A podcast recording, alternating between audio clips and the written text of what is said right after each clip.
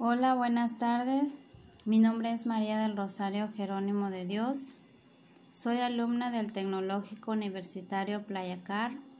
Actualmente estoy estudiando la materia Estrategias para la Autonomía del Aprendizaje, aplicada por el docente Jaime Narváez. El tema principal de esta sesión número 12 son los conceptos del estilo de aprendizaje. Basándonos al tema principal, encontramos que existen tres tipos de aprendizaje, los cuales son visual, auditivo y kinestésico. El aprendizaje visual está definido como un método de enseñanza el cual utiliza un conjunto de organizadores gráficos. Tal sería el método visual para ordenar información. Su objetivo es ayudar a las personas con ideas y conceptos a pensar y aprender más. El aprendizaje visual puede ser por medio de una imagen, de la portada de un libro, con la comprensión de que viendo la imagen o viendo la portada de ese libro eh, se entiende claramente de qué se va a tratar. El auditivo, este tipo de aprendizaje se muestra preferencial por recibir explicaciones en los estudiantes es tener una constante repetición o explicación de las acciones a elaborar. Ellos pueden identificar el aprendizaje por el oír. El aprendizaje auditivo, por ejemplo, en un salón, en una aula, si el docente está explicando, está leyendo a un grupo de alumnos y el alumno que tiene el aprendizaje auditivo está captando por medio del oír, está reteniendo por medio del oír. Entonces, em, su aprendizaje eh, más hábil es el auditivo, por esa es su manera del aprendizaje, su manera de desempeñarlo. El kinestésico se relaciona con las emociones, los sentidos del tacto, del olfato y el gusto cuando la persona procesa la información relacionándola a sus sensaciones y movimientos. De esta manera consigue un aprendizaje más profundo, pero requiere más tiempo.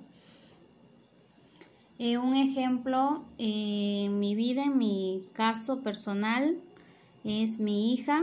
Eh, tiene detectado déficit de atención Em, ella más bien eh, su aprendizaje es auditivo, no aprende al 100%, pero si le explico constantemente, em, ella logra entender y comprender lo que va a desempeñar, tampoco sabe leer, pero sí requiere de mucha paciencia y en este caso em, pues esta materia claramente nos está diciendo de las diferentes maneras de aprender y cómo se dan los casos en personas con discapacidades, ya puede ser por enfermedad o de nacimiento, pero este debemos de, de, tener este entendido de que no es de todo el retener al 100%,